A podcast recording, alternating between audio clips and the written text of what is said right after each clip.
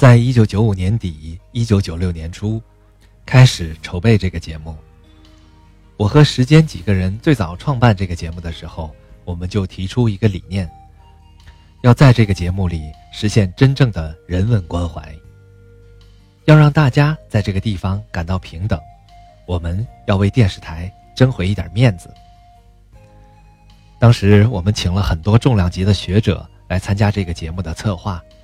有杨东平、郑也夫、周孝正、邝阳、陆建华，这些学者在文化界的口碑都非常好。当时我们租一个四合院儿，院子里有葫芦架，阳光透过葫芦架照在每个人身上，暖洋洋的，非常舒服。然后我们会挨个问：“您喜欢喝什么茶？”我们专门请来一个保姆，每次保姆都会拿来一张纸。一支笔，问每个学者：“您今天想吃点什么？”然后记下来，照这样去采购，去给他们做。先在生活上让他们满足了，安逸了。第一次付他们酬劳的时候，我拿着一个信封，里面装了厚厚的一沓钱，漫不经心地说：“这是第一笔。”这些文化人因为受到尊重，有了极高的热情。觉得我们这帮人可交。那个时候，他们就开始跟我们敞开心扉谈起来。我记得当时他们提了很多要求。郑也夫说：“小崔呀，我给你提一个要求，不要轻易接受采访。主持人不是明星，用不着包装，你就踏踏实实的做你的节目。如果大家认可你，就是认可你的节目。”而不是看你见报的频率有多高，你记住了没有？我说记住了，一定不要接受采访。我说我肯定不能接受，因为到现在还没有人来采访我。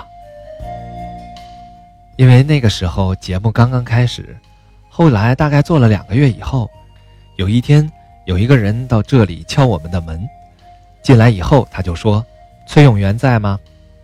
我说我就是。哦，我是人民日报属下《大地》杂志的记者，我来采访你。我说不，你休想采访我。后来我看了看郑野夫没在，就说啊，那咱们到旁边的屋子里去谈吧。都是凡人、普通人，一般的人好像很难抵御这个诱惑。但我觉得，在电视台的主持人里，我是曝光比较低的，见报比较少的。接受采访也比较少的，参加的活动也是比较少的。到现在为止，我没有参加过一次商业活动。有一些商业活动很挣钱，有一次有一个商场开业，希望我能够去主持剪彩仪式，八万块钱，大概十五分钟。我当时说，我绝不会去的，因为我们有我们的纪律，我们主持人怎么能参加这种商业活动呢？还有，你们哎是给现款吗？想想这个诱惑确实非常大，来找的人特别多，因为我是党的新闻工作者，一次一次在抵御，从八万块的剪彩费，到几百万元一支的广告费，我都抵挡住了。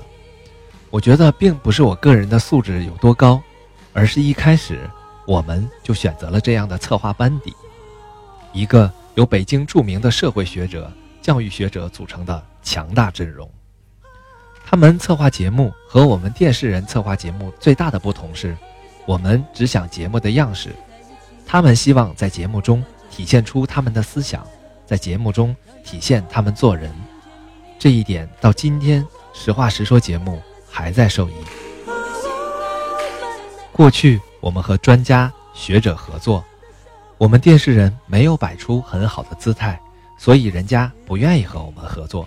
也不愿意把自己的家底儿抖落给我们。今天我们用自己的做法赢得了他们的尊重，所以他们才肯这样用心的来帮助我们。一直到现在，实话实说，始终坚持这种好的传统。北京知名的教育学者、社会学者几乎都参加过我们的节目策划。一是我们有专职的策划队伍，另一个我们会。针对一个具体的话题，请这方面的专家出谋划策。我们在讲电池水污染这个话题的时候，水污染研究所的所长带着挂图到办公室给我们讲了一个下午，让我们把整个水污染的情况和基本常识搞清楚。当我们了解了这些基本的知识以后，主持人上场是胸有成竹的。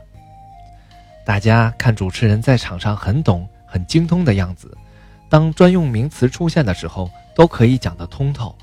基础就在于前期的准备。前期的补课，我在大学学的是新闻，经常逃课，基础很差。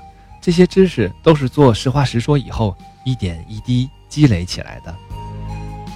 而且学者们的人文关怀慢慢渗透到节目组里，让组里每一个成员都有了这样一个共识，这就会在你的节目里表现出来。所谓人文关怀，实际上它有两个境界。